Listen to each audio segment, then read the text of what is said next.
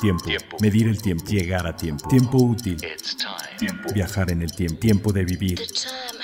Tomarse tiempo. Tiempos perfectos. Tiempo y destiempo. Las máquinas e instancias perfectas que conquistan el concepto del tiempo. Reloj auto. Vivencias que atrapan el tiempo. Todas conviven a un tiempo en una sola hora.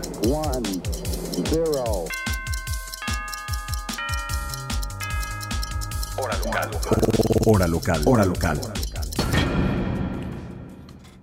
¿Qué tal? Los saludo con mucho gusto. Yo soy Carlos Matamoros y este es un nuevo episodio del podcast favorito de alta relojería, de hora local. Bueno, alta relojería y relojería en general, eh, ya que pues es, eh, son esos pequeños inventos mecánicos que hacen tic-tac que nos tienen fascinados desde hace un par de siglos y pues francamente los disfrutamos muchísimo. Estoy acompañado de mi buen amigo y productor de este proyecto que es Toño Sempere. Hola amigos, ¿cómo están? Amigos de Hora Local, no olviden ir a iTunes, a Spotify, a suscribirse, a darnos una calificación eh, positiva preferentemente. Claro. Eh, y sobre todo comentar qué es lo que quieren escuchar de, de, Hora Local. Por cierto, la respuesta ha sido maravillosa a nuestro podcast anterior, donde, donde hablamos con, con Petros. Protopapas. Protopapas. Este, pero nos están preguntando, ¿cuándo viene la versión en español? Ya estamos haciendo el doblaje, Carlos y yo. Lo que pasa es que, eh, como ustedes sabrán, se graba todo en inglés, porque pues, Petros no hablaba este, no habla español. español. Este, o, o, digamos que no lo habla tan fluido como, como quisiera. Pero vamos a tener la versión en español con doblaje del señor Carlos Matamoros y yo para que lo puedan escuchar en vivo y en directo en su idioma acostumbrado. Exactamente, pero de ese no tarda en llegar, va a ser eh, simplemente la versión en español del podcast anterior, el episodio 18. Así es. Eh, y pues en esta ocasión pues vamos a recuperar nuestra programación habitual y les vamos a platicar de un par de cosas interesantes en A Tiempo. Lo último, lo, último, lo más, reciente, lo, más reciente, lo, tenemos, lo tenemos a tiempo. A tiempo. Tenemos en, nuestra sección de A Tiempo varias cosas muy interesantes. La primera, y ahora sí que es una gran noticia, eh, tanto para la relojería en México, para el Salón Internacional de Alta Relojería, para el GPHG, el Gran Premio de Alta Relojería de Ginebra, y por supuesto para nosotros en Hora Local, nuestro gran amigo y colaborador, eh, pues colaborador eventual que de repente eh, nos hace el honor de acompañarnos aquí en la cabina de Hora Local, Gonzalo Villarreal, ha sido nombrado como curador de la colección itinerante del GPHG de Ginebra, del Gran Premio de Alta Relojería, que visitará México con motivo del CIAR y unos días antes. Y pues es el primer y único mexicano en haber sido elegido por Suiza para tener este, eh, este cargo tan importante, de ser el curador de esta colección que es francamente impresionante. Los mejores relojes elegidos el año pasado por un jurado de puro especialista eh, van a viajar a México y Gonzalo estará a cargo de esa colección. Y además, por supuesto, ya eh, tuve a bien torcerle el bracito y vamos a tener visitas guiadas para podscuchas de hora local con Gonzalo Villarreal y estaremos también ahí, eh, tanto Toño como yo, para acompañarles y visitar esta colección y ver esos relojes durante el Salón Internacional de Alta Relojería. No se despeguen de nuestro podcast y de nuestras páginas, eh, principalmente Facebook, para que se enteren de cómo vamos a elegir a quienes van a eh, poder acompañarnos a estas visitas especiales. Créanme, es algo que vale muchísimo, muchísimo la pena. Amigos, no se pierdan esa oportunidad. En serio, es un deleite platicar con este par de, de, de enfermos mentales de los relojes, pero estar conviviendo en un ambiente donde están rodeados obviamente de relojería y de conocimiento al respecto, creo que atesórenlo porque en serio vale muchísimo la pena. Estén muy, muy al tiro porque va a estar interesante la, la mecánica para que puedan acompañarnos. ¿no? no, y también vamos a tener otra mecánica para... Eh, invitar a algunos de nuestros podscuchas o de seguidores en Facebook eh, al CIAR, al Salón Internacional de Alta Relojería, que es un salón, se va a llevar a cabo del 15 al 17 de octubre en el Hotel San Reyes en la Ciudad de México. Y te, eh, es un evento solo por invitación, pero tendremos oportunidad de compartir este gran evento con algunos de nuestros podscuchas. Ya les eh, avisaremos en el próximo podcast qué dinámicas vamos a tener. Todavía falta más o menos mes y medio. Eh, un poquito más, de hecho, para, para el inicio del CIAR, pero estén bien, bien atentos a todas nuestras redes y, por supuesto, al podcast de Hora Local. Eh, y pues creo que así de, de, de, a tiempo, pues honestas, luego tenemos de último minuto un par de cositas. Justo cuando suceden todos los grandes lanzamientos y novedades mundiales, las tenemos de último minuto. de último minuto. Hoy hablamos de muchos relojes y tenemos una sorpresa, tenemos un invitado especial, pero ese ahorita se los revelo, eh, ya que hablemos de esa parte del podcast. Eh, ya habíamos platicado en alguna ocasión de los relojes Singer, que son, eh, fueron creados con el mismo concepto de los Porsche Singer o los Singer Porsche, porque realmente es más Singer Porsche que Porsche Singer, que es una empresa en California que decir que restaura o decir que mejora es, es quedarse muy cortito para lo que hacen estos señores con los Porsches vintage. Los reimaginan, porque de hecho se llaman eh, Singer Reimagined, reimaginan los coches desde cero los eh, mejoran cada parte, cada componente, cada tornillo de cómo fue hecho un Porsche de los años de los 964 hacia atrás y los hacen no mejores, o sea, son unas obras de arte, como dijo alguna vez James May, cuando creo que todavía estaba en Top Gear, dijo que era una especie de carta de amor al Porsche 911. Entonces, en ese mismo espíritu se creó la empresa Singer, que es independiente pero hermanada con, eh, Singer Porsche, eh, y crearon ya un reloj eh, diseñado y creado por Jean-Marc Widerrecht, uno de los grandes maestros modernos de la, de la relojería. Verdaderamente es un, un, monstruo de la alta relojería. Entonces crearon el, Singer Reimagined Track One, que es como se llama este reloj, que es em, un cronógrafo, pero hecho completamente distinto. Al centro tiene el cronógrafo eh, ilustrado con tres manecillas como si fuera un reloj normal, pero las tres son reseteables. Y la hora toma un lugar secundario en la orilla del reloj. Lo que sería el bisel de un del cronógrafo, en realidad es dos discos o dos eh, escalas móviles que nos indican la hora. El caso es que sacaron ya un nuevo, una nueva versión del Track One, ya esta es la tercera, eh, con una caja, eh, la, tradicional de este modelo, pero hecha ahora de grado 5. Primero fue de acero, luego fue de oro rosa en la edición Hong Kong y luego en, en titanio grado 5 para la edición Londres. Una cosa verdaderamente espectacular este reloj porque tiene una carátula azul y entonces la frialdad del, del, eh, titanio, la, ligereza, lo hace ver verdaderamente increíble. O sea, el mecanismo es, es un agasajo visual, ve nada más esto. Ah, qué cosa. Bueno, se ve una, un detalle intrincado y aparte ese colorido de esas inserciones que son no, ¿cuál? Ah, no, esos son los rojos son los, los rubíes, evidentemente, las joyas, lo que hace reducir. Es que no trae sus lentes. El no, no, es que los lentes estoy medio adivinando, pero ya. pero sí, son, los rubíes del. Aquí escucharon a Karim Santiago, que es nuestro invitado especial para esta ocasión. Que además nos estaba instruyendo también sobre lentes hace rato. Ah, además, exacto. Viene muy al caso. Una muy buena conferencia acerca de, de, lentes, pero bueno, ahorita platicamos de eso. El caso es que va a haber una edición limitada de 50 relojes del Singer Reimagine Track One London Edition que a partir de hace un par de días ya está disponible para preordenarlo. Evidentemente todavía no está listo y eh, pues va a estar en exhibición en Londres a partir de eh, en, la, casa de subastas Philips a partir del 5 de septiembre. Es un movimiento espectacular de 477 componentes independientes con 67 joyas eh, y pues un mínimo de 60 horas de reserva de marcha. De verdad, echen un ojito, es una maravilla, lo vamos a poner también por ahí en la página de Facebook. Y uno más, eh, también tenemos una, un reloj muy, pues muy divertido.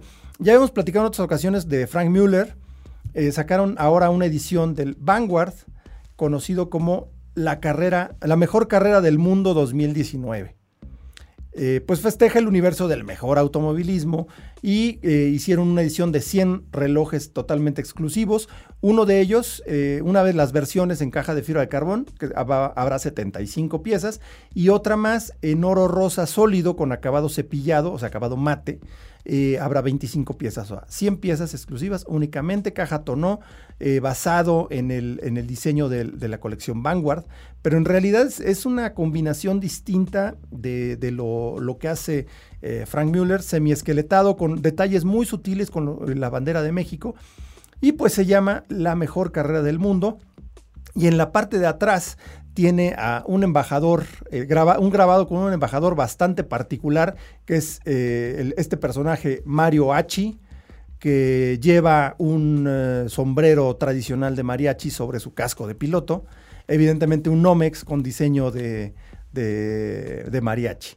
No les podemos decir a qué carrera nos referimos, pero ya seguro se le imaginan, porque ha sido la mejor carrera del mundo desde que regresó en 2015.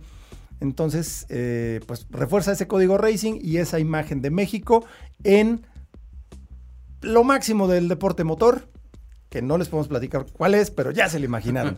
Entonces, eh, pues ya ven cómo son las cosas de los contratos y pues los, estos señores son bastante eh, rígidos, bravos con ese asunto, ¿no?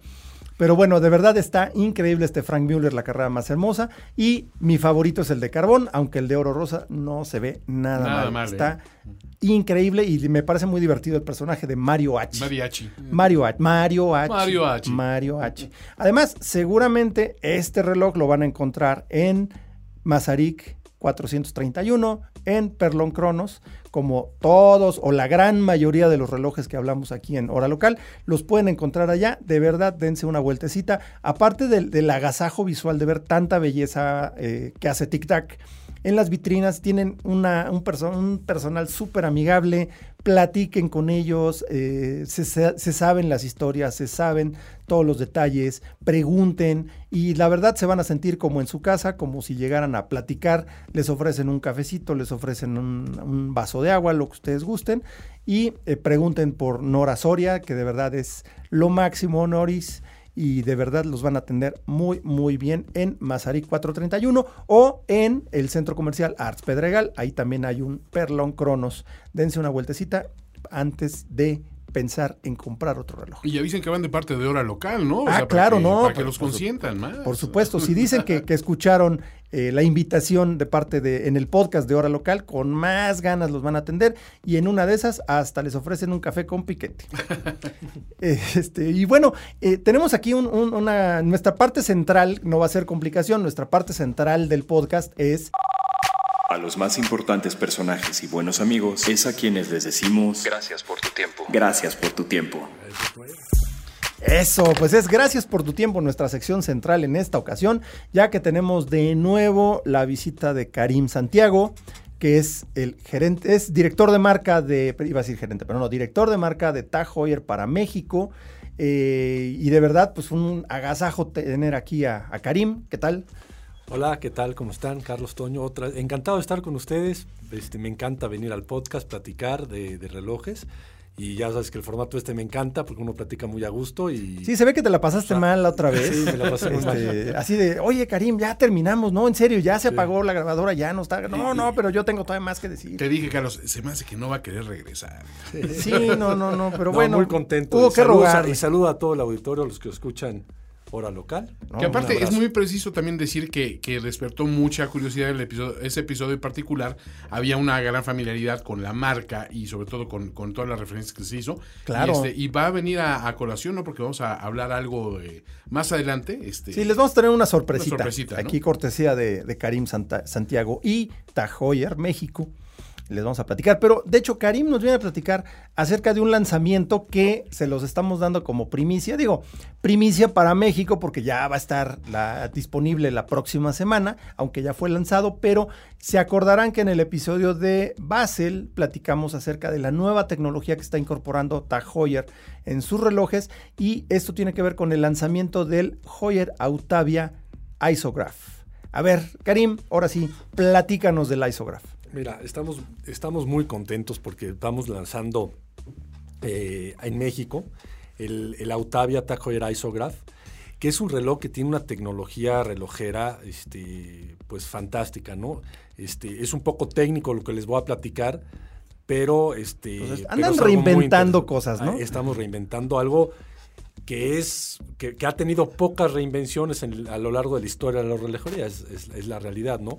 Pero primero les platico el reloj, es un, es un, es un reloj que se llama Autavia. Autavia viene de la palabra, de la, de la unión de las palabras automóvil y aviación. Ok. Entonces, fue la, primera colección que tuvo Tag Heuer, o bueno, o Heuer. Como colección. Como colección, que, con un nombre, Autavia. Antes eran era, era más bien números los que tenían las colecciones. O sea, digamos que era una familia, ¿no? fue la primera familia como tal. Fue la primera familia. El Autavia nace este, en 1933 como un reloj para poner, atornillar a los tableros de los aviones y de los coches. Ok. Tú, tú, tú recordás los, los relojes que se atornillan al tablero, grandotes. Sí, sí, porque son auxiliares para competencias de, de tipo rally, tiempo, distancia, ¿no? Sí. Sí, en esa época pues era como la computadora del coche, ¿no? Te No, no, ahí. No, digamos que la Entonces- computadora del coche iba en el asiento de la derecha, ¿no? Exacto. Ese era como para ayudarle, Para al- al- Entonces, a la estos, mollera. estos relojes, eh, el primero que lanzó Hoyer era el Time of Trip y después este, lanzó los relojes Autavia, que eran estos relojes grandes de tablero. Era un reloj muy grande que daba la hora y al lado el cronógrafo que ya medía el tiempo, ¿no? Los atornillaban en aviones, en coches, incluso en barcos. Eh, sea, durante aparte de todo, eran muy resistentes. Sí, sí, si todavía nos llegan al, al centro de servicio, hay gente que, coleccionistas que nos muestran estos, están padrísimos, ¿no? Reserva de marcha de ocho, ocho Ocho días. días, sí. Entonces, en el, en, el, en el 62, Jack Hoyer decide lanzar una línea de relojes y tenía el nombre Autavia, que así se llamaban estos contadores para los coches y los Ajá, aviones. sí, o sea, no eran relojes de pulso, ojo. no, no, no, eran, eran relojes grandes que se atornillaban al tablero de instrumentos de un avión o, sea, de de un coche. mínimo eran 50, 55 milímetros, ¿no? Eran grandes. Grandotes, Ajá. sí, grandotes. Entonces, bueno, lanza el- un reloj de pulsera, un cronógrafo, y como tenía el nombre Autavia disponible de estos relojes de tablero, este, pues decide ponerle el reloj Autavia. Eso fue en el 60 y, el 62, 63. Muy, muy, muy, Muy cercano al Carrera, ¿no? Carrera. Primero se lanzó el Autavia. Y la Autavia fue una de las colecciones, o durante los 60s y los 70s, eh, quizá la, la colección más exitosa de Tag Heuer en ventas. Después el Carrera. Y además se los veías a, a- a pilotos y a esposas de pilotos. Sí, sí, sí. es famoso Sí, el sí. por eso, ¿no? En, en los años 60, pilotos En de los Fórmula años 1. 60, 70, este, de hecho nosotros tuvimos una reedición de la Autavia, el diseño de Johan Ring, que fue campeón. El de Nina Rind, ¿no? El, que- el que usaba su esposa. También, pero, pero era el, el reloj que usaba él cuando fue campeón de la Fórmula 1. que fue Tristemente de 72, manera póstuma en 70. 70, exactamente. En 1970, porque Entonces- se lo puso cuando ya tenía un liderato en puntos inalcanzable. Se tuvo un accidente gravísimo en, en Monza, falleció, terminó la temporada y aún así su número de puntos no pudo ser rebasado y por eso fue el, el único campeón póstumo. Esperemos que sí, de verdad se quede como el único. Sí. Bueno, le hicimos una reedición inspirada en, en el reloj de- del diseño que él, que él utilizaba. Y el Autavia se, se, se produjo 60, los 70, parte de los 80 y se suspendió la producción en el 85 cuando TAC, Grupo TAC compra a Hoyer y se vuelve TAC Hoyer y se enfocan en, otras Fórmula 1. colecciones, en Fórmula 1, etcétera. Hicimos alguna reedición a principios de los años 2000 con una, una reedición de un cronógrafo Autavia y la última hace dos años con la- el, el- el diseño de, de- inspirado en el, el de Nina Johan. Rinda. Ah, no, el de Johan. El de Johan. Este, y ahora estamos lanzando otra vez Autavia como una colección Ok. en relojes de, de tres manecillas con Porque además eso es, eso es nuevo, ¿no? Porque antes los Autavia siempre Sí. habían sido cronógrafos. Sí. Los Autavia de pulso, pues. Y fíjate que nos han preguntado, y nos preguntaron mucho en Basila, ¿por qué lanzan el Autavia como un reloj de tres manecillas cuando el Autavia siempre fue un cronógrafo? Y la razón es muy simple, queremos lanzar una colección y una co- para tener una colección rica en el punto de venta, pues hay que tener relojes y hay que tener cronógrafos. No, y además tiene, tiene esa ancla histórica, ¿no? Que los primeros Autavia había un reloj, que era el para tomar ho- hora de salida, hora de carrera, y el cronógrafo para los tiempos parciales, se manejaban separados. Sí, sí, sí. Y el Entonces reloj, tiene lógica, ¿no? tiene lo- y el reloj, pues era un reloj con ocho días de reserva de marcha, este, etcétera. Entonces, lo estamos lanzando eh, como un reloj de tres manecillas. Próximamente vienen los cronógrafos, pero ahorita es el reloj de tres manecillas. Ok. Y un diseño, eh, la verdad, un diseño muy de piloto. Este, el Tag Heuer, pues ha hecho estos relojes de tableros desde hace, desde 1933. Bueno, con el Time of Trip tenemos una legitimidad de fabricar relojes para pilotos, para como aviones, nadie. para coches, con- para, para barcos. Entonces viene el, el diseño de piloto, les traje aquí un, un reloj. Viene el diseño típico Hombre, no de te hubieras piloto. molestado. Tiene B de vuelta. Este, pero tiene. los- y van a ver, le hicimos unas fotitos ahora, se ve eh, Eh, ah, espectacular este reloj, Sí, lo van a ver. este- De hecho va a ser la imagen del podcast, lo van a ver. Carlos es bastante experto en el tema de tomar fotos, entonces sí. Pero tiene los números arábigos, típicos de piloto. Sí, súper legible, ¿no? Las, las, las manecillas en ti- tipo aguja, el fechador. Tiene la carátula. La carátula está padrísima, tiene un acabado humo que estás Sí, es fumado, ¿no? es fumado. El- o el fumé, como y, le dicen y- los... y el, y, acabado se hace a mano. de la, de la carátula. Entonces, todas las carátulas son realmente diferentes porque cada una se acaba con este acabado Sí, o sea, tienen diferencias mínimas, mínimas, o sea, pero no puedes decir que sean exactamente iguales. imperceptibles, pero sí no son exactamente iguales. Eh, La Pues caja es, tradicional Es el gozo de, de lo que está hecho a mano, ¿no? Todavía. ¿no?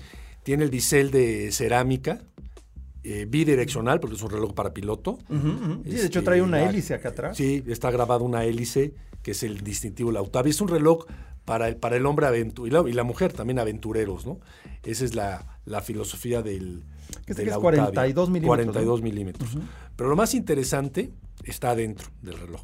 Sí, de hecho, ahí es donde está la historia, ¿no? Digo, Ahí aparte la todo, la historia. historia. afuera es muy buena, muy interesante, el diseño está súper bien logrado. De hecho, estoy viendo ahorita la otra versión que tú traes, que es el, el- caja de bronce. la caja de bronce, que ese es todo un tema, es así como el material de moda en este momento, ¿no?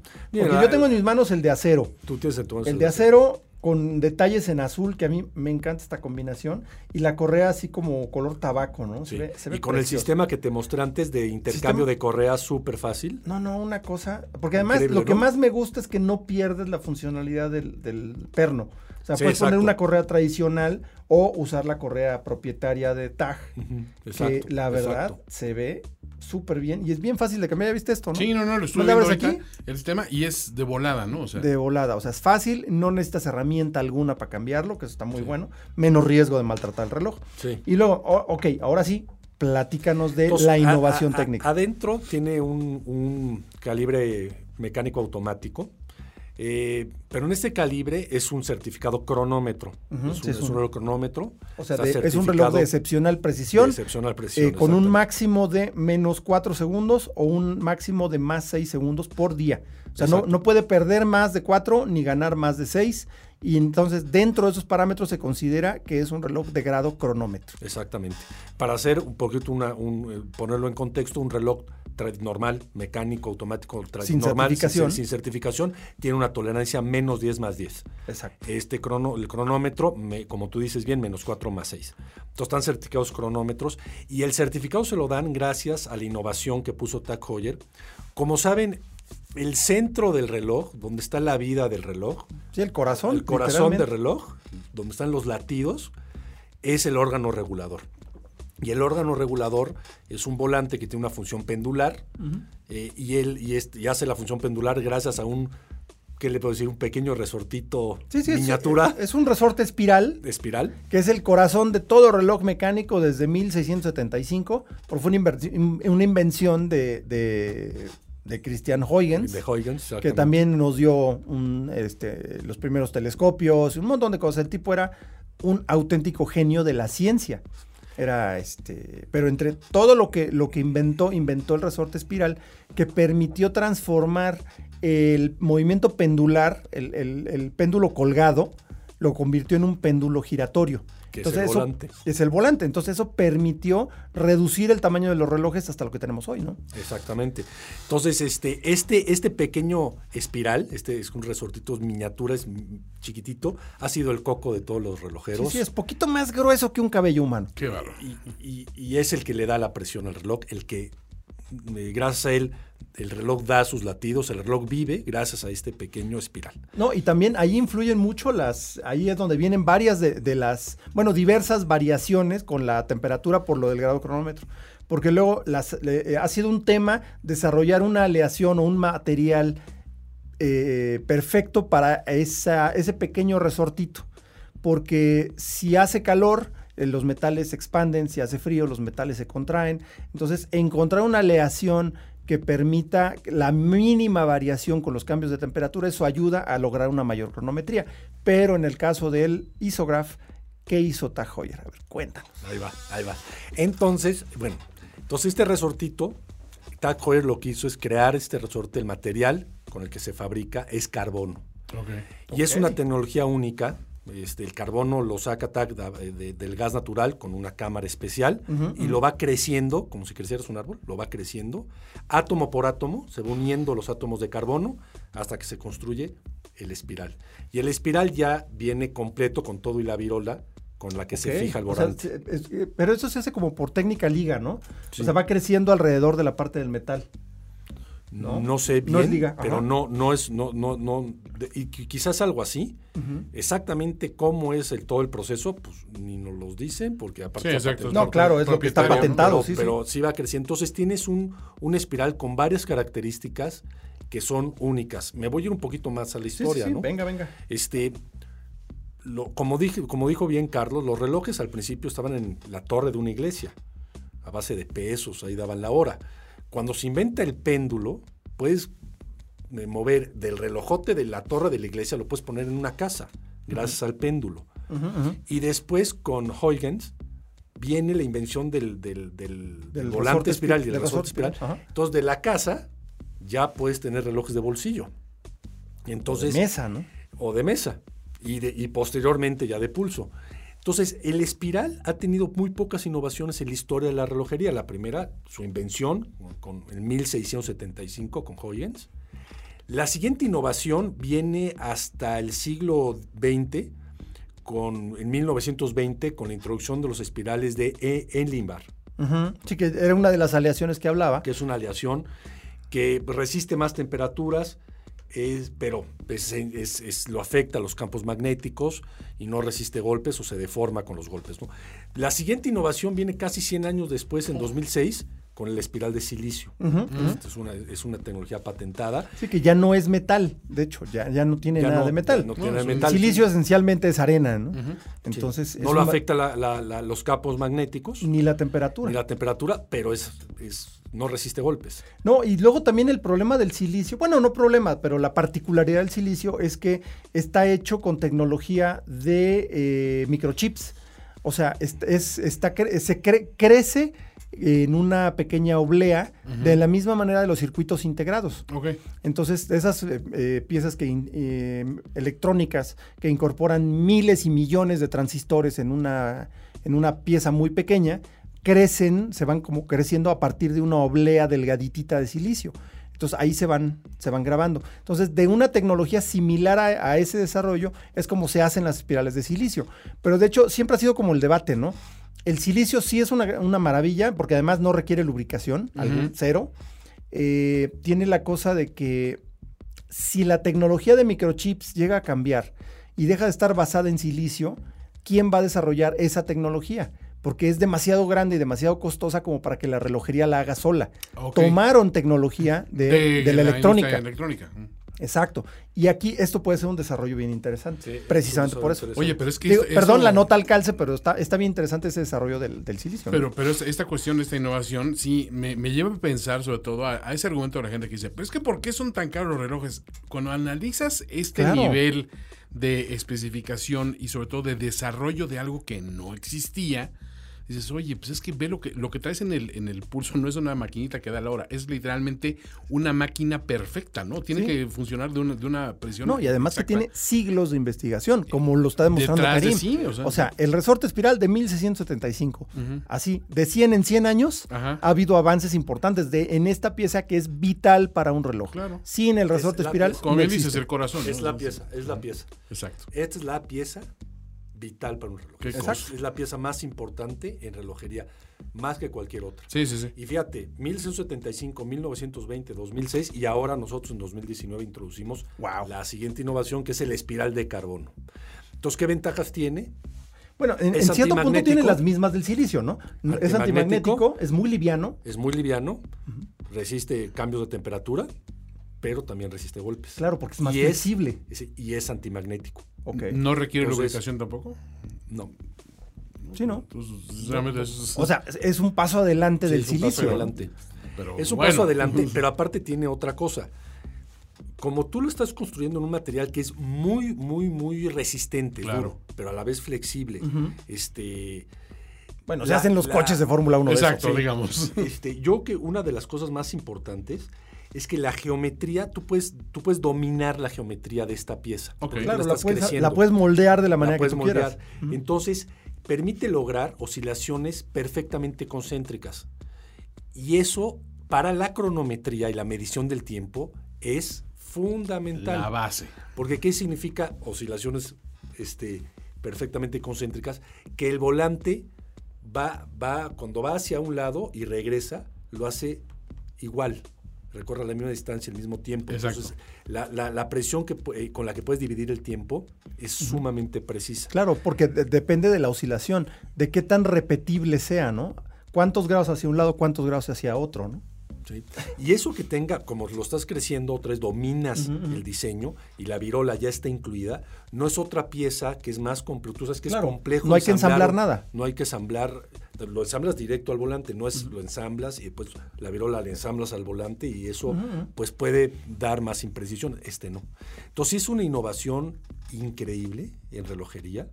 eh, y, y- y por eso la que hicimos. A, a principio de año lanzamos el un, cron- un, un turbillón Nanograph, el Taco Heuer Nanograph, con esta tecnología. Y ahorita ya estamos avanzando a incluirla en una colección más amplia con el Autavia. Justo eso era lo que iba a decir, porque luego este tipo de desarrollos se quedan en relojes como muy exóticos, ¿no? Sí. Porque, por ejemplo, recuerdo que Cartier hizo un. hizo, bueno, hizo dos relojes. Eh, digo, tristemente, eh, ahora Cartier eh, se ha enfocado en otras cosas y ya no se ha metido tanto a desarrollo. Pero hicieron uno que era el ID One, que era un reloj espectacular. Perdón, no espectacular, sino experimental. Digo, sí era espectacular, pero la idea es que era experimental. Entonces, el concepto de ese reloj era que no requiriera ninguna clase de mantenimiento, ningún tipo de lubricación. Entonces, los componentes más importantes, volante, espiral, todo, fueron reemplazados con silicio o con recubrimientos eh, más duros o tan duros como el diamante para evitar eh, el desgaste, ¿no? O sea, el chiste era que este reloj no requería mantenimiento. Algunos componentes de, estos eh, relojes experimentales del ID-1 lograron pasar algunas partes de, de relojes de producción, ¿no? Pero generalmente se quedan como en rollo muy high-end. Aquí se me hace bien interesante que sí, Lo mostraron. bajando. No, no, y de hecho, este, pues, lo- los Autavia de tres manecillas tienen precios como que muy accesibles para tener un, un detalle técnico tan importante como esto, porque esto es histórico. O sea, esto va a cambiar en mucho. Es un eh, paradigma, cambia un paradigma. Es un cambio de paradigma. Va a cambiar mucho el cómo, eh, cómo se desarrollan los relojes de aquí en adelante, porque te quitas varios problemas que eran la- la- el dolor de cabeza de los diseñadores de mecanismos, ¿no? de, de toda la vida. Y, y yo creo que lo, que más afecta a un reloj mecánico son tres cosas, ¿no? Este, obviamente los campos magnéticos. Que este, tenemos por todos lados. tenemos por todos O sea, lados. La- ahora, y más en esta época que todo es electrónico, no, pues, la- los cambios bruscos de temperatura también hay una afectación. Y, y los golpes, y eso de los, de los golpes es importante porque nosotros hacemos relojes para la vida diaria, no hacemos relojes para que estén guardados, Guardados en en la una caja vitrinita, de, ¿no? Sí, vitrinita. sí, sí. Y la vida del, del cliente de Tag Heuer es una vida intensa. Es un cliente aventurero que le gusta pues, los deportes extremos o los deportes en general. Es una vida activa. Entonces nosotros queremos que el reloj lo acompañe siempre, en todo momento. Son relojes que usan, van, vamos, desde uso rudo, digamos. Entonces un, un, un espiral más frágil, pues ya no te permite tener esta vida de Claro. uso activo. No, además ya, ya es tan, este, tan especializado. eh, Nosotros hicimos una prueba, Carlos, con el espiral de carbono. Le, lo, lo sometimos a un golpe equivalente a 5000 Gs de fuerza. Es como tirarlo. Guau, 5000 contra- Gs. sí. Este, y, y pusimos los tres espila- espirales que están vigentes en relojería hoy, que es el de Enlibar, que tiene ya más de 100 años, el de silicio y el, y el de carbono. El de carbono de TAG no sufrió ningún problema. De silicio se destrozó porque pues, es un golpe muy fuerte y el de Enlibar se de- no se rompió pero se deformó Sí, completamente. Sí, Ok. se deformó y ya eh, echó a perder completamente la, la, mm, Entonces, eso yo creo que es, es un avance importante. El hecho que sea antimagnético es otro avance importante, porque sí los campos magnéticos afectan los relojes mecánicos, los cambios de temperatura y la precisión, porque eh, que sea concéntrico, tenga oscilaciones concéntricas perfectas, hace que sea un reloj sumamente, sumamente preciso. Interesante. Por eso, eh, fácilmente tuvo la, la certificación del, Sí, no, bueno. del COSC. Te digo, le quitaron fácil la, la mitad de los problemas que te pueden afectar la cronometría, ¿no? Entonces, pues estamos. Y aparte, ya con todo esto que les platiqué, el reloj, todos los detalles exteriores, la carátula. Es que todo funciona. Eh, Cuando llegué, ¿te acuerdas, Toño? Sí, te sí, sí. mostré los, los números arábigos. Son, no, no están pintados. No, no, no. Son piezas de metal que se Aplicadas. ponen Aplicadas aplicadas una por uno. Y sobre o sea, esa es- pieza de metal, eh, con una brocha pequeñita, se coloca el, antilu- el superluminova ujú. uno por uno. Entonces tiene unos detalles de acabado increíble. Y su precio de este reloj que tienes en la mano, Carlos, Ajá, en del de acero. es de 81.200 pesos. Wow. Es a muy, No, muy no, no accesible. está. Y hay otra cosa, tienen que verlo sinceramente y sobre todo vayan a, a, a- Dense una vuelta a Perlón. a Perlón y pónganselo para que, para que lo vean. Es un reloj que enseguida te despierta esa, esa sensación de traer algo particularmente bello con, un, con unos acabados impresionantes, porque digo, es fascinante hablar de toda la parte técnica, pero sin duda el, el traerlo y el sentirlo es otra cosa, ¿no? Pero la verdad es que al, al pequeño nerd relojero que todos los que Le enloquece esta sí, cuestión, claro, porque te habla, te habla de, de tecnología, te habla de innovación y además ligado con la historia de un reloj. Si te gustan las carreras de autos y todo, o sea, Te gustan los... te gustan los, el, los el- Autavia. el Autavia es una colección histórica, no Sí, solo sí. para Tag Heuer, para la relojería en general, es una colección Claro. histórica. Sí, no, no, y, La gente y- la y de verdad eh, está súper bien logrado, tiene muchos detalles y sobre todo la, la Y el look lo accesible que está. Sí, claro, porque está balanceado, porque digo, tiene el bisel externo, pero es un bisel bidireccional, o sea, no es un reloj de buceo. No. Tiene un poquito ese look por el tipo de brazalete, pero la carátula es más de tipo aviación o de tipo militar. De hecho, a mí me, me da la impresión de que es más de tipo militar el, el diseño de este reloj. Sí, sí, sí. Es más de tipo Se militar, siente, pero sí. con la carátula esfumada. O sea, tiene una combinación de detalles de diferentes aspectos muy bien lograda. Y hay que hablar de las correas también, ¿no? Sí, sí, sí. Mira, a- antes, este, algo que me- a mí me encanta de, de, de, de Tag Heuer es que diseña relojes que tienen una mezcla de deporte sin ser 100% completamente deportivo y una mezcla de glamour Sí. y elegancia, pero deportiva a la vez. Si es, un- si es un- una firma única de, de Tag Heuer, ese lujo deportivo, ¿no? Y este Claro. reloj lo representa. ¿no? Lujo deportivo me gusta porque si sales con él a una, a una reunión formal y se ve Se muy ve elegante. bien como te lo pongas. Se ve tiene, muy elegante. tiene una cierta sobriedad de elegancia que no se ve aparatoso ni nada así. Este, no, no traes una cazuela ahí en, en- en Sí, el no, brazo, no. Exacto. Y sin embargo, es un reloj deportivo. O sea, Es un reloj deportivo. Para la vida intensa, a nosotros Sí, nos gusta totalmente. pensar que la persona lo va a usar si se va de, de rally a Baja California y en la premiación del rally también va a tener el mismo reloj puesto. y va a aguantar los trancazos. Y va a aguantar, ¿no? Exacto, y va a estar muy, muy... Y las correas que, que decías, Toño, sí. Bueno, aparte del sistema de intercambio rápido, son correas de, de piel muy gruesas, muy de piloto, este, con los pespuntes. Y vamos a tener varias opciones de, de- de- de correas. La correa de nato que también traje. Es que ahorita, Es una- ahorita que alguien se puso a hacer los intercambios de correa y decía, ¿en qué momento? ¿no? O sea, Sí. clic, clic, clic, hace y ya salió, ¿no? Y le cambió, le cambia aparte totalmente la fisonomía del reloj. ¿no? Sí, el look. El look Sí, del- cambias de del reloj, o sea, cambias completamente de reloj. Si pones este y le pones la nato, o sea, porque trae una correa color tabaco el de acero. ¿no? Ajá, Que te pero digo, la- Perdón, pero es el que más me gustó. Sí, está bonito. Este, le quitas la correa de color tabaco y le pones la nato, que es negra con filos en azul. O sea, se ve. Porque aparte es resistente a 100 metros. O sea, vaya. Sí, no tiene Sí, corona no- atornillada, pero, no pero, también no es un reloj de buceo. No es un reloj de buceo, pero, Pero vaya, aguanta si, siempre. si, si estás en un, vamos, es en un yate, le pones te la de nato y te puedes echar al agua a nadar. No pasa nada. No pasa nada. Este, entonces sí, sí tiene, no estamos muy contentos. Es un relojazo. Sí. Este, híjole, de los, de los lanzamientos más que a mí más, más me han entusiasmado, ¿eh? por todo, por todo lo que está, no solo el diseño exterior, sino lo que sucede adentro del Sí, reloj. es que tiene los dos elementos, ¿no? O sea, Sí. por, por el lado técnico y- y de innovación está muy bien, y por el otro, este, pues, sigue siendo un reloj de lo más vistoso y lo más elegante y lo más atractivo, ¿no? Está muy completo, me encanta. No, está genial el Autavia. Y no dejen de ver las fotos, ahí las No vamos a dejen de ver las fotos. Y ahorita les voy a platicar lo que, porque resulta que Karim nos trajo cinco gorras eh, de Tag Heuer, gorras bien padres, que son las gorras que le dan a los, eh, pues, a los competidores de la Panamericana patrocinados por Tag Heuer. Son la misma gorra, la verdad están bien padres, honestamente. Muy, muy bonitas. Tenemos cinco para regalarles, pero no nada más por su linda cara o no nada más por escuchar hora local, cosa que les agradecemos mucho, sino que pues hay que, hay que contestarnos una preguntita eh, muy sencilla, pero tiene, tiene su... Les vamos a dar hasta dónde conseguirla, pero antes que nada. Bueno, eh, fecha límite, Toño. Fecha límite, ¿qué será dentro de una semana? Un turno una semana. Es, eh, es- Es que yo creo que en una semana sí es mucho, ¿no? Ah, no, o sea, bueno, los primeros cinco que se Los primeros cinco que, que- que nos manden a Facebook. Exacto. a Sí, Facebook. ¿no? Que, que, espérame, no. ¿qué será Mensaje bueno? a Facebook, ¿no? Mensaje a Facebook. Sí, Sí. que nos manden mensaje a Facebook. Ahí queda registrada la hora. A nuestra página Hora Local en Facebook, es Hora Local MX.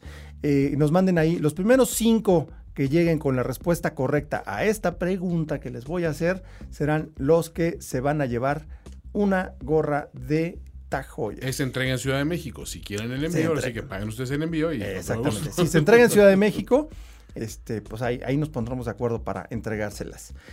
La pregunta es: ¿en qué piloto del cual se hizo amigo se inspiró Steve McQueen para representar a Michael Delany en la película Le Mans? Lo que concluyó en que eligiera llevar en la muñeca un reloj Hoyer para representar a este piloto ficticio, Michael Delany. Y vamos a ver la pista en qué. La pista, pues, resulta que ya había venido, a los que siguen el, el podcast, todos los episodios, que pues son la mayoría, La mayoría. ya se estarán acordando, ah, sí, Karim Santiago ya había venido en otro, no sé qué. Para que no sufran tanto, les decimos que fue en el podcast número 11. Por ahí, en, en el podcast está la respuesta. Échenle un- una escuchadita y pues ahora sí que los primeros cinco que nos den la respuesta correcta, pues se llevarán su super gorra de Tajoyer. Está muy nice. Está muy nice. Ahorita les vamos a, a subir una foto para que la vean. Les vamos a poner ahí la. esta. Bueno, no, no, vamos- no. Más bien la está trivia es nada más ¿eh? para el podcast. La trivia es solo para el podcast. Por el podcast. para el podcast. Sí, sí, Por eso sí. no vamos a poner nada en Facebook. No, no, ¿eh? no, no, Ojo. nada. Eh, bueno, entonces, escuchar. repito. ¿En qué piloto del cual se hizo amigo se inspiró Steve McQueen para representar a Michael Delany en la película Le Mans, lo que desembocó en la elección de, llevar un reloj Hoyer en la muñeca para representarlo? Esa es la pregunta. Fácil. Fácil, fácil, la verdad. Está fácil. Bien facilita. Y este, pues, eh, estos relojes van a llegar ya muy próximamente y seguramente van a estar ahí en, en las vitrinas de Perlón. Sí, claro. Seguramente, Sí, claro. porque pues, es un distribuidor, una de las muchísimas marcas que distribuye Perlón. Es Tajoyer, una de las consentidas, por supuesto. Pero hay muchas marcas más. También eh, del grupo LVMH, pues está Hublot. Eh, bueno, entre- no, no, no del grupo LVMH nada más, sino está Hublot, está IWC, está Cartier, Audemars Piguet, Rolex, eh, Jaeger LeCoultre, en Nardin, todo, todo eso, eh, Patek Philippe, todo eso lo encuentran en en Presidente Mazarí 431 y en el centro comercial Arts Pedregal, pero además en Mazarik en particular está el Rincón de Ocasión, que es de mis lugares favoritos, porque podemos encontrar una variedad de relojes que o, ya no nos acordábamos que existían y que eran una maravilla, o que no habíamos podido encontrar porque son el rincón de, de ocasión, de los seminuevos, de los que llegan como parte de, de intercambio parcial a la hora de adquirir un reloj distinto. Eh, pero la verdad son, como dicen eh, los distribuidores eh, gringos con los coches, es pre-loved. O sea, fueron previamente amados por alguien más y pues puede ser el, el pride and joy o el, el- el objeto de gozo de alguien más. Y ese alguien más, pues tiene que darse una vuelta por esa vitrina de Rincón de Ocasión en Perlón Cronos en Mazarik 431. Y pues, oh, bueno, pues muchísimas gracias, eh, Karim. De verdad. Hay otra cosa Ah, que pues se- cu- a antes- ver, antes de que échale antes de que nos vayamos. Antes de que se- Ah, antes no, pues, my friend, Fíjate, este es tu estamos- podcast. Este es tu podcast. Tú suéltalo. No, no, ¿estás seguro? Eh, tú arráncate. ¿Ves? No. ya no va a querer Cuando veas que regresar, apagamos la luz, es que ya. Este, Oye, no, es que ahorita mencionaste al principio del podcast el Gran Premio de Relojería de Ginebra. Ajá. Estamos participando Ah, claro. con este reloj en la, este, en la sección cronometraje. Claro. Estamos participando con tres, de hecho, como cronógrafo con el, eh, con el nanograph, Ajá. con el turbillón nanograph, que tiene la tecnología. Tiene esta tecnología, sí, fue donde, donde debutó. Eh, estamos en la sección eh, cronometría, estamos participando con el Autavia. Y en la sección me parece que se llama Iconos, con el Mónaco de los 80s, que es el Mónaco con carátula roja que Ah, me No, llegó y se vendió. está- Se, vendió en, Ni lo viste, en menos ¿verdad? de dos días. No, No, ni lo viste. dijiste que llegó y se fue, ¿no? no, no, no. Lle- Llegó, fui a la bóveda, ay, quiero verlo. No, ya lo mandamos a, a- a la boutique. Ah, bueno, pues voy el fin de semana. No, No, ya no. No llegó al fin de semana. no llegó. Se vendió rapidísimo. Y Digo, está qué bien, precioso. pero- Con ese también están participando. Estamos participando en la sección, en la categoría íconos. Ok. En, las, en la categoría cronometría con el Autavia, ¿Autavia? y en la categoría eh, cronógrafos con el nanograph, con el turbillón. Wow. No, pues ahí ah, hay muy buenas probabilidades de ver esos relojes. Yo no sé cuándo salen los No, resultados. los resultados, los me parece que ya para el CIAR ya van a estar aquí. este, ya van a estar los resultados. Eh, van, a, van a venir los ganadores y Exacto. algunas menciones especiales. Eh, no se olviden de poner mucha atención a nuestros podcasts siguientes para los detalles para ganarse una visita guiada por Gonzalo Villarreal, nuestro colaborador y amigo, pero conocedor, consultor de relojería y ahora curador de la colección del eh, GPHG, del Gran Premio de Alta Relojería de Ginebra. Un gran honor, para, sobre todo para, para un mexicano, y pues qué mejor que ese mexicano sea el de uno de los mejores y nuestro amigo aquí en Hora Local. De repente lo vamos a tener. Me parece que la próxima semana se va a dar una vuelta y nos va a platicar un poquito más de eso. Y pues, eh, pues quiero mandarle, bueno, queremos mandarles antes que nada, bueno, antes que nada, muchas gracias por tu tiempo, Karim. De verdad, eh, gracias por venirnos a platicar de, de la Autavia, de traernos las piezas que todavía no se presentan para cuando escuchen el podcast. A lo mejor ya se presentaron, pero lo, van a, lo vamos a tener disponible ya inmediatamente. Y no olviden nuestra tibia, ya la dijimos. Si no la cacharon, regresenle al podcast, vuélvanle a escuchar. Desde el principio. Es desde el principio, claro. No tiene problema. Y eh, pues un, un saludo antes de despedirnos para nuestros fans destacados. Y es una lista que va creciendo. Y destacados son los que más participan este, en Facebook y demás. Va rápidamente Rosa María Soriano, Mauricio Pérez, Máximo Ávila, Marco Rodríguez, Saúl Gómez, Martín Beck, que nos eh, escribe desde Sudamérica, Andrus Pulido, Hugo Gómez Flores, José Luis Cervantes, Ricardo Valdés, un, que, que por cierto Ricardo participó en el, en el Maratón de la Ciudad de México, le fue re bien. Felicidades. Armando Carmona, Gabriel Salinas, Ángel Alvarado, Jesús Reyes Agástume, Ilay Magún, y por cierto, me estoy olvidando una cosa que les tengo que comentar ahorita rápido. Il- Ilay Magún, eh, Marcel Rodríguez, Alejandro Santiago Fuentes, Fernando Márquez, Guillermo Barba, Javier Curiel, Julio Barajas, Axtin Rodín, eh, Antonio Millán, Javier Tobar, Eduardo Drummond, Osvaldo Álvarez, Daniel Mesa, Pepe Gudina, Daniel Ángel y José Manuel Redondo. Son Nada mucho más. nada más son los destacados. Son los destacados, pero tenemos un montón de fans y nos encanta la idea. Y antes de que se me olvide, se me olvidó una de a tiempo, oye. A ver, no me digas. Pues ahí va. Suéltala, La chico. suelto. Sí. Pues acaba de, de realizarse el evento especial Piezas del Tiempo en el Palacio de Hierro Polanco, en el Palacio de los Palacios. Eh, la convocatoria la hizo nuestro amigo Jesús Reyes Agástume del grupo Coleccionistas de Relojes México, una, eh, una comunidad digital que, que nació en Facebook y pues fue uno de los principales eh, convocadores a este gran evento, aparte de clientes consentidos de Palacio de Hierro. Y fue una, una exhibición especial, privada, para invitados únicamente, con todo lo nuevo en relojería cerquita. De hecho, estuviste ahí, ¿no, Karim? Estuvo, estuvo Tajoyer. Sí, sí. Porque ahí está junto la boutique, Ahí, ¿no? tenemos la boutique. La boutique de Tajoer está en Polanco, está en Palacio de Hierro. Y ahí estuvimos presentes en, Exacto. en el evento. Claro, ¿no? Y estuvo, hubo eh, un evento relacionado con los astros y el horóscopo y las constelaciones y demás. Entonces estuvo como místico, Yo no creo en esas sabroso. cosas. Los leos somos muy descaídos de estos. Sí, sí, no. Los Virgo tampoco creemos Tampoco en esas cosas. es este, pues estuvo muy bueno.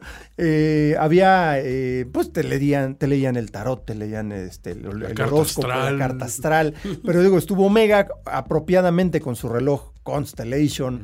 Estuvo Louis Monet, que nos trajo una- unas piezas espectaculares, los relojes Louis Monet, que ya invitaremos a Ramón González a ver si ahora sí se deja, para que nos platique más de esta marca de Louis Monet, el inventor del cronógrafo, el verdadero inventor del cronógrafo.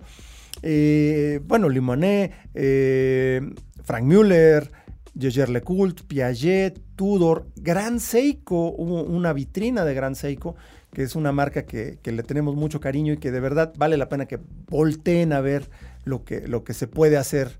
Eh, no porque sea un reloj japonés tiene que ser necesariamente sencillo y barato, ¿no? Digo, comparado para lo que logras en esa calidad, sí es muy accesible, pero es un nivel completamente O sea, ¿estás espectacular. peluceando mi Casio, acaso? No, no, no. Tiene en calculadora, absoluto, Carlos. En absoluto. Bueno, no, y hubo Panerai, estuvo también Roger Dubuis, eh, Breitling, Frederic Constant, Girard Perregó, Corum, o sea, todas las marcas estuvieron ahí, con música, whisky, champán, de verdad, un gran evento. Muchas gracias al Palacio de Hierro y de verdad felicidades por el gran éxito. en la organización de Luis Miguel Moreno y eh, Jack Hedge, que es la cabeza de relojería, y pues la convocatoria, como ya había dicho, del grupo de coleccionistas de relojes de, de México, que con Jesús Reyes Agástume, que lo vamos a invitar próximamente. Sí, para que, nos venga pronto Jesús, porque... sí, Directamente, ¿no? Bueno, la verdad es que aparte, Que regrese. De, aparte de tipazo, de verdad ha logrado algo muy, muy interesante con esta, esta comunidad digital. Y les recordamos nuestras redes sociales, Instagram, hora-local, en Twitter es igual, hora-local, en YouTube es Hora Local, encuentran nuestro canal, sigan nuestros videos, pónganle la campanita para que les lleguen las notificaciones y en Facebook, arroba Hora Local MX. No olviden compartirnos su reloj del día o su reloj favorito con el hashtag, eh, mi hora local. Yo soy Carlos Matamoros, estoy aquí con Toño Sempere y esto fue un episodio más de Hora Local. Gracias. Time to get it together. Esto fue Hora Local, el podcast de la maquinaria perfecta. Nos escuchamos en el próximo programa. Conducción y concepto, Carlos Matamoros. Productor ejecutivo, Antonio Sempere. Antonio Semper. Voz en off, Arturo Jara. Arturo Jara. Hora Local es una producción de. Finísimos.com.